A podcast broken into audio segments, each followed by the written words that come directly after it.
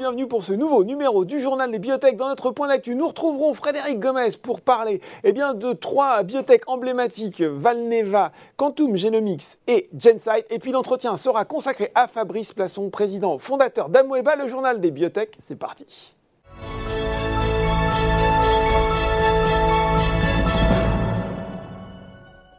Et je retrouve, j'ai le plaisir de retrouver pour euh, ce point d'actualité Frédéric Gomez, analyste biotech chez Farmium Securities. Bonjour Frédéric. Bonjour Laurent.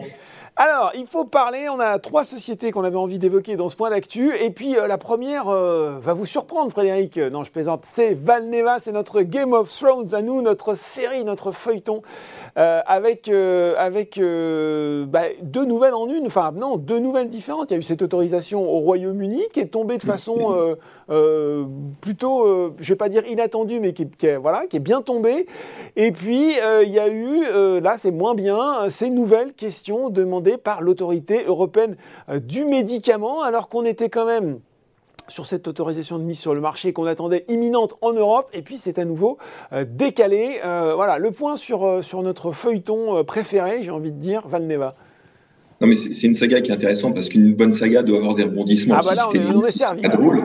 Donc voilà, là, il y a des ascenseurs émotionnels, ça bouge, c'est bien. Donc, non, c'est vrai que sur, sur l'Europe, c'était bah, c'était pas une bonne nouvelle parce que tout le monde espérait quand même, surtout suite à l'AMM au Royaume-Uni, que les choses allaient s'enclencher et qu'ensuite il y aurait la délivrance des doses et le chiffre d'affaires constaté et autres.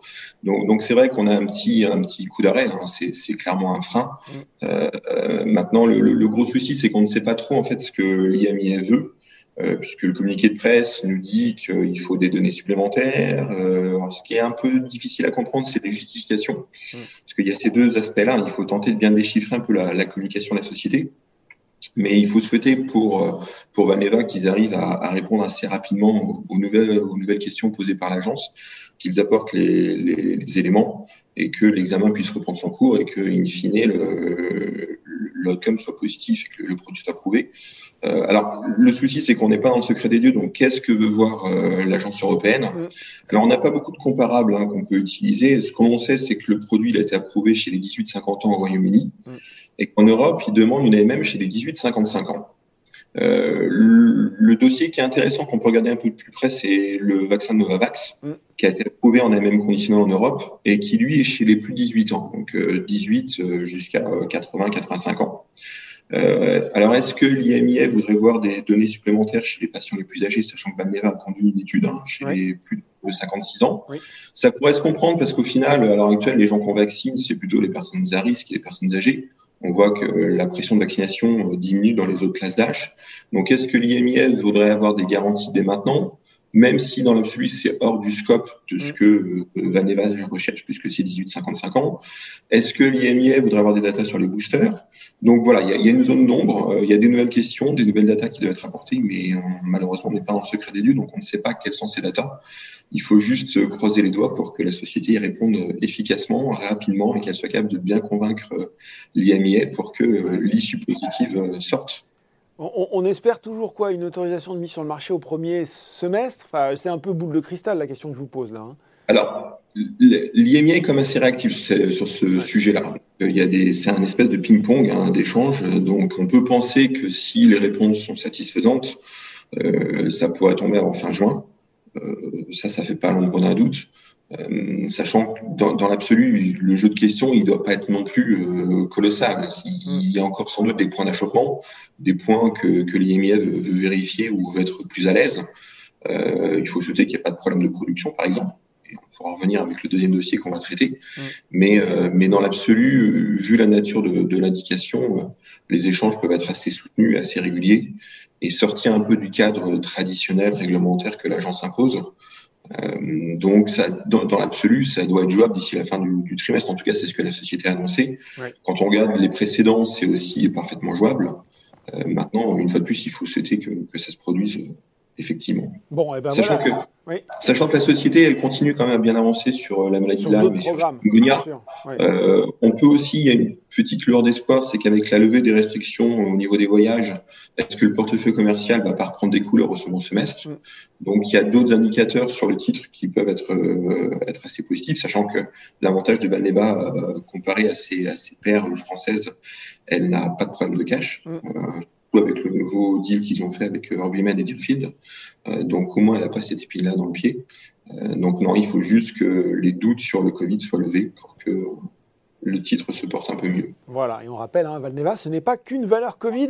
Et vous l'avez dit, euh, oui, les autorités réglementaires, bah, parfois, elles demandent des examens supplémentaires. Tout cela euh, prend du temps, pèse sur le cours des biotech. C'est aussi le cas pour euh, Gensight. Là aussi, mauvaise nouvelle avec, cette, autorisation de mise sur le marché qui n'en finit pas de ne pas arriver. Alors voilà, c'est éternellement retardé. Alors il faut quand même noter qu'elle est relativement quand même euh, bienveillante, hein, l'IMIA, parce que généralement quand vous recevez la liste de questions du D120, mm. vous avez trois mois pour y répondre. Mm. Vous pouvez demander une extension de trois mois, mais généralement c'est six mois pour répondre aux questions. Là, Gensight a reçu euh, les questions en février 2021. Ils apporteront des réponses en octobre 2022. Donc ça fait 18 mois, on est largement en dehors du cadre euh, traditionnel des six mois. Donc il y a quand même de la bienveillance. Euh, alors là, le problème qu'a Jensen, c'est un problème de production, puisqu'ils sont, ils sont, ils ont des gros soucis pour produire les, les lots. Euh, avec, euh, avec les normes adéquates hein, et la qualité adéquate. On le sait, hein, dans la thérapie génique, c'est un, un, vrai enjeu, ça, hein, le, le, manufacturing justement de, de l'eau, et on le voit bien là avec Gensight. Alors, les investisseurs ont tendance à l'oublier en se concentrant un peu trop sur la clinique, euh, mais ce qui est compréhensible parce que ça reste quand même dans la majeure partie des dossiers l'élément l'élément crucial, sachant que la production n'est pas censée être un problème. Mm. Euh, sur les anticorps monoclonaux, maintenant, il y a, il y a tout est bien euh, tout est bien baqué, donc il n'y a pas de souci.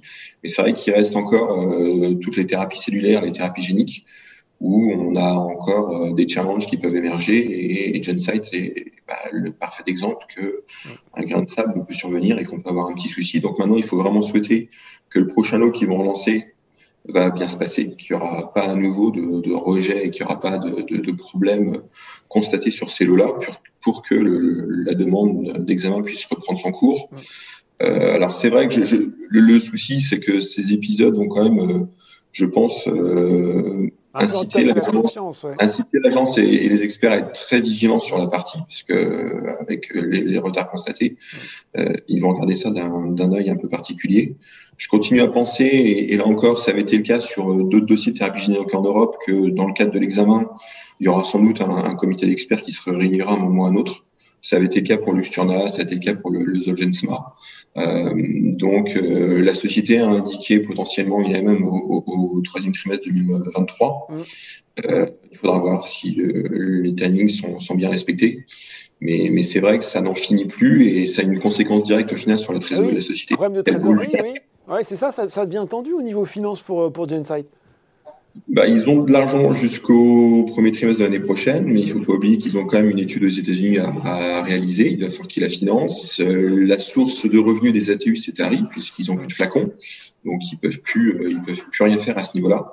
Et la société a clairement indiqué qu'elle va devoir lever l'argent. Donc euh, oui, c'est à la différence de Valneva qui a pas de souci.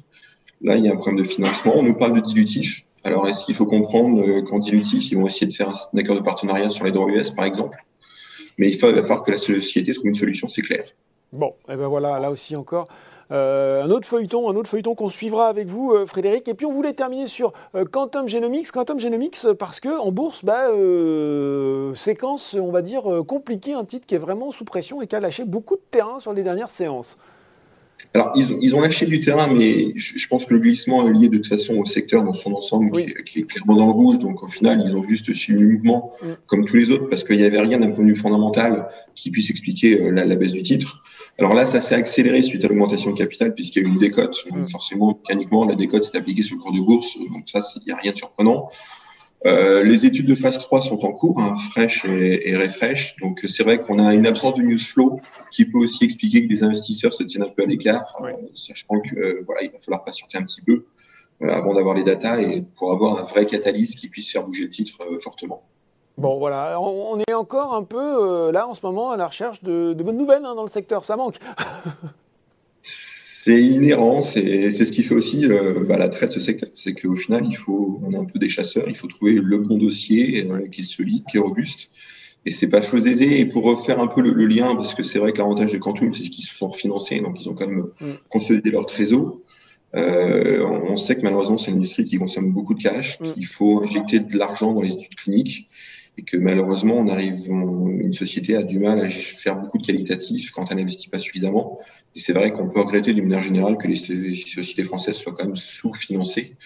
Euh, elles auraient besoin de beaucoup plus d'argent qu'elles n'ont. Et, c'est un, problème récurrent sur le secteur. Alors, de temps en temps, certaines arrivent à s'en sortir, hein, mais, mais, idéalement, il faudrait quand même qu'on ait beaucoup plus de, de sociétés qui aient, plus de 100 millions d'euros sur le, sur le compte en banque mmh. pour pouvoir délivrer efficacement. Et c'est ce qu'on peut regretter sur le secteur d'une manière générale. Bon, voilà. En tout cas, on suivra avec vous, euh, Frédéric, les développements euh, dans les prochaines semaines euh, sur ces biotech et puis sur d'autres. Merci beaucoup pour ce point d'actu. Merci Laurent, à bientôt. Tout de suite dans le journal des biotech, c'est l'interview.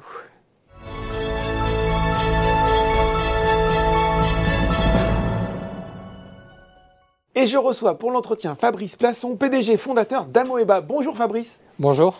Alors, quelques mots sur Amoeba avant de commencer. Société euh, créée en 2010, introduite en bourse en juillet 2015 et qui s'est euh, spécialisée dans le traitement du risque microbiologique dans les secteurs de l'eau, la santé, la protection des plantes avec une solution biologique qui offre une alternative aux produits chimiques.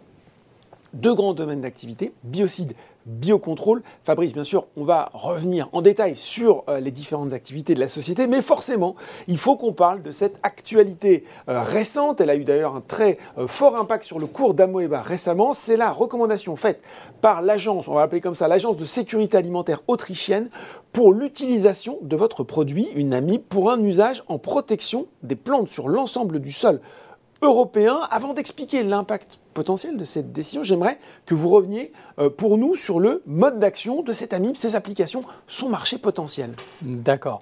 Alors c'est vraiment très simple. Aujourd'hui, nous avons une AMIB. Une AMIB, c'est un micro-organisme mhm. qui a été identifié dans les eaux thermales françaises, donc les eaux de boisson. Et ce micro-organisme a des capacités qui étaient capables d'éliminer des bactéries pathogènes, naturellement, donc d'éliminer le risque bactérien. Nous avons découvert que cette amibe coupée en morceaux, donc le lisa d'amibe, avait une activité antibactérienne, anti-champignon, qui nous permettait de l'utiliser dans la protection des plantes. Nous avons testé, j'allais dire, ce produit euh, durant 4 ans, 250 mhm. tests au champ, 150 faits par nos partenaires, 250 par nous. Et nous avons pu démontrer l'efficacité de notre amibe, sur, de ce lisa d'amibe, sur un nombre important, voire très important, de différentes applications. Donc nous avons des efficacités sur la vigne, 50 mhm. à 80% Nous avons des efficacités sur la pomme de terre, nous avons des efficacités sur les céréales, là où il n'y a pas de produit de biocontrôle aujourd'hui. D'accord. Et donc en fait, on est arrivé petit à petit à construire un ensemble d'applications qui nous permet de dire aujourd'hui, nous avons une efficacité démontrée parce que nous avons deux effets. Les produits de biocontrôle aujourd'hui, ont tendance à utiliser qu'un seul effet qui est la stimulation des défenses naturelles des plantes. Le nôtre a une deuxième action qui est une action directe sur le champignon. Et c'est ça qui fait toute la différence de l'efficacité. Donc on a, si je veux résumer, mhm. l'efficacité d'un produit chimique avec le zéro risque d'un produit de biocontrôle.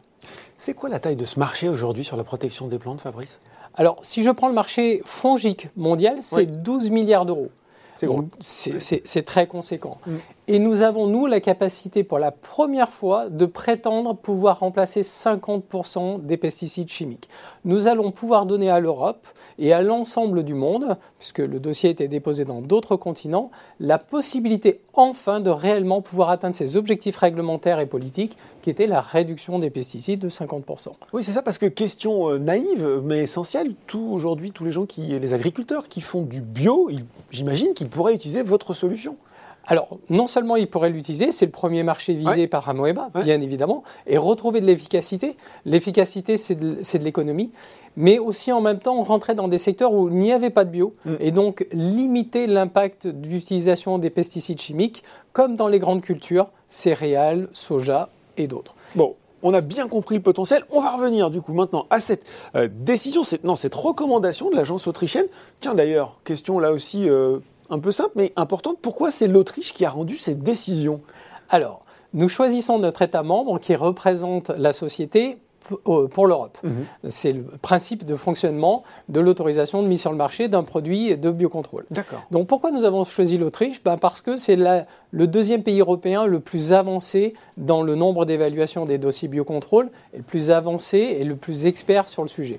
Voilà pourquoi nous l'avons Il y avait de l'expertise en Autriche, c'est ce que vous recherchiez. Exactement. Et l'Autriche, en plus, a 25% de son agriculture aujourd'hui en biologique. D'accord. Donc, vraiment un leader européen du biocontrôle. Mm. Voilà pourquoi nous avons choisi cette agence. Et ce qui est important, c'est de se dire que le dossier européen, donc la recommandation positive qui est faite par l'Autriche, mm.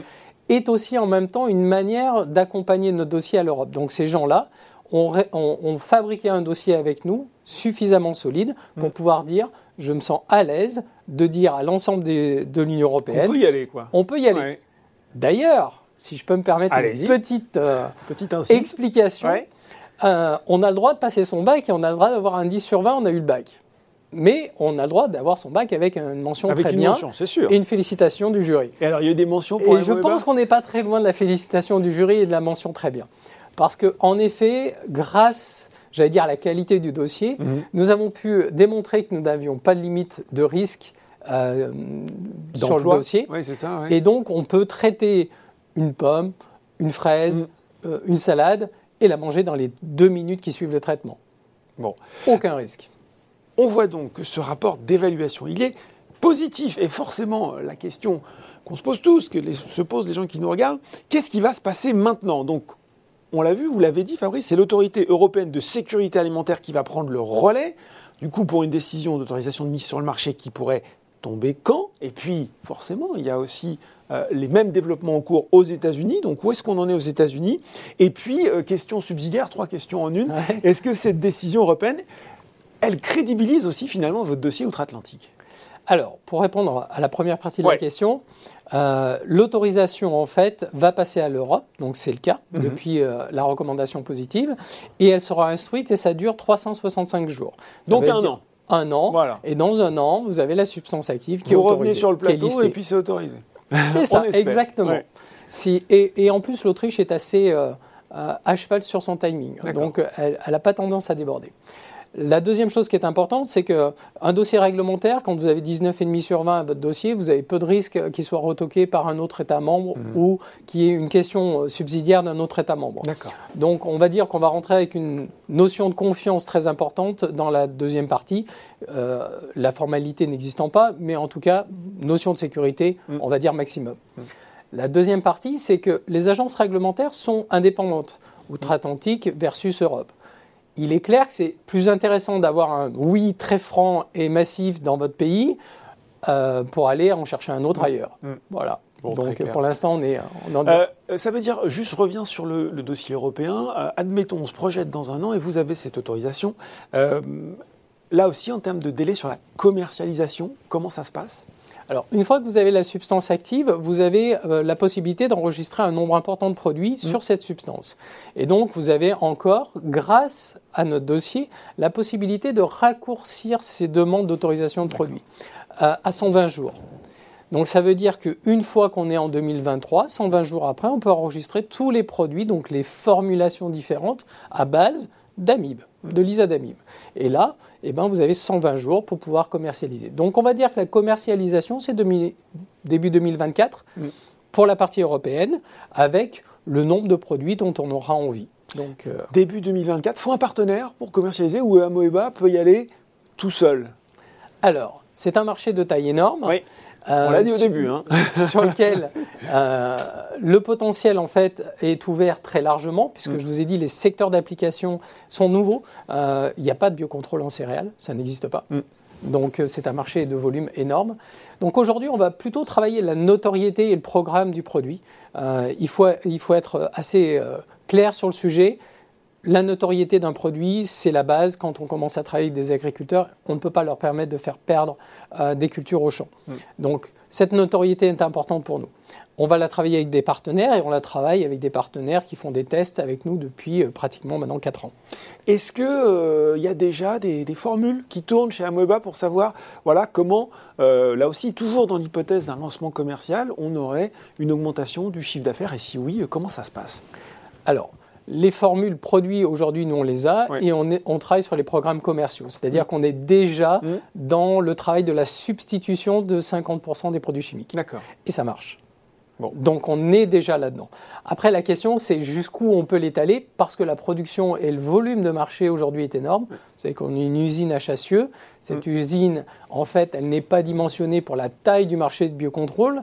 Donc aujourd'hui il va falloir malheureusement on va manquer de produits. Donc il va falloir restreindre les secteurs et les, euh, les demandes d'application. possibles.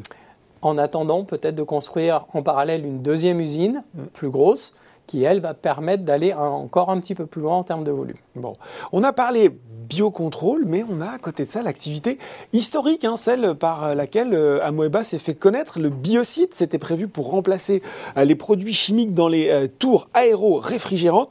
On sait qu'il y a eu des déconvenus sur, sur ce produit, mais là aussi, les choses progressent à nouveau. Où est-ce qu'on en est? Quelles sont les prochaines étapes attendues? Alors, sur la partie biocide, on a retravaillé le dossier avec les autorités maltaises et euh, les experts hollandais. En, travaillant finalement les, problématiques du premier dossier. Mm. Voilà. Donc on a essayé de répondre à l'ensemble des problématiques qui n'avaient pas été fermées sur le premier dossier. Donc ça a été l'objet du travail sur les dernières années. Maintenant, l'autorité maltaise doit rendre de manière imminente son, rapport. Donc un peu comme l'Autriche, c'est un peu le même procédé C'est le même procédé, c'est la même chose.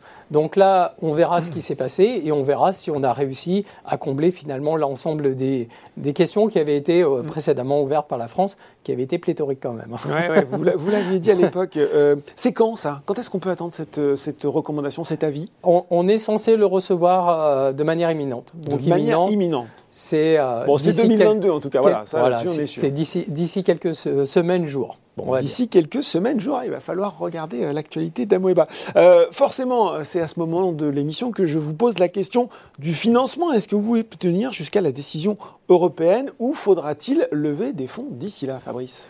Alors, aujourd'hui, on va dire qu'on est à périmètre constant euh, en capacité d'avoir 12 mois de, continuité d'exploitation. Donc, vous avez bien compris que le périmètre est en train de changer, puisque l'autorisation autrichienne, la recommandation positive autrichienne, euh, vient de nous ouvrir un pan énorme d'activité.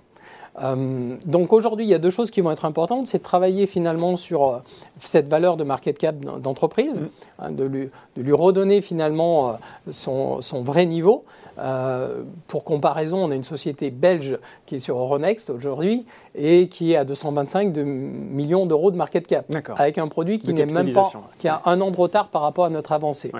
Donc il faut qu'on revienne, j'allais dire, à ce niveau-là. Mm. Et une fois qu'on sera à ce niveau-là, on pourra retravailler notre equity euh, pour justement bah, créer l'usine et reconstruire peut-être euh, un redémarrage sur l'usine. Alors justement, en bourse, le titre, il a beaucoup souffert effectivement du fait de ces développements, notamment dans le biocide, qui ont été euh, plus longs prévus. Euh, qu'est-ce qu'il faut selon vous pour qu'il remonte la pente? Est-ce qu'un regroupement de titres aussi est envisageable, envisagé pour sortir de ce euh, statut de penny stock qui est toujours aussi très très compliqué quand on est une société et qu'on devient hyper volatile comme ça d'un jour sur l'autre? Alors, il y, a plusieurs éléments sur lesquels on peut jouer. La première chose, c'est qu'on n'a pas eu beaucoup de couverture analyste. Et donc, ça, c'est un élément sur lequel on va euh, réactualiser euh, la société. Euh, une ou deux sociétés de couverture. Et on sait que c'est important hein, pour expliquer ce qui se passe. Vous l'avez dit, le paysage concurrentiel, le potentiel. Exactement. Et, donc, c'est là où il faut qu'on soit emmené un petit peu plus largement mhm. que sur, j'allais dire, les actionnaires périphériques à Moeba A. Euh, il y a une deuxième chose, on, avait laissé un petit peu tomber les roadshows dans l'actualité et dans l'attente d'actualité, parce que c'était toujours intéressant de travailler sur une actualité euh, immédiate. Mm. Donc là, elle est arrivée. Ah, il y en a, ouais. Donc là, on retravaille sur l'actualité et on est reparti en roadshow. On en faisait beaucoup avant, on, on avait arrêté. Voilà. Et pourquoi pas le regroupement de titres? Euh, ça fait partie des éléments possibles, on va dire, qu'un mm-hmm. acteur tiers puisse rentrer au capital d'Amoeba et euh, éventuellement de solidifier un peu cette volatilité. La volatilité, c'est quand même intéressant parce que quand vous rentrez, vous sortez. Donc, euh, on aime aussi la volatilité. Eh bien voilà, merci beaucoup euh, Fabrice Plasson d'être venu sur le journal des biotech pour commenter cette avancée majeure pour Amoeba, cette recommandation faite par l'Agence de sécurité alimentaire autrichienne pour l'utilisation de votre produit pour un usage en protection des plantes sur l'ensemble du sol européen. On suivra avec attention le dossier dans les mois qui viennent. Merci, c'est un plaisir d'être avec vous. Le journal des biotech, c'est fini pour aujourd'hui. On se retrouve dans deux semaines pour un nouveau numéro.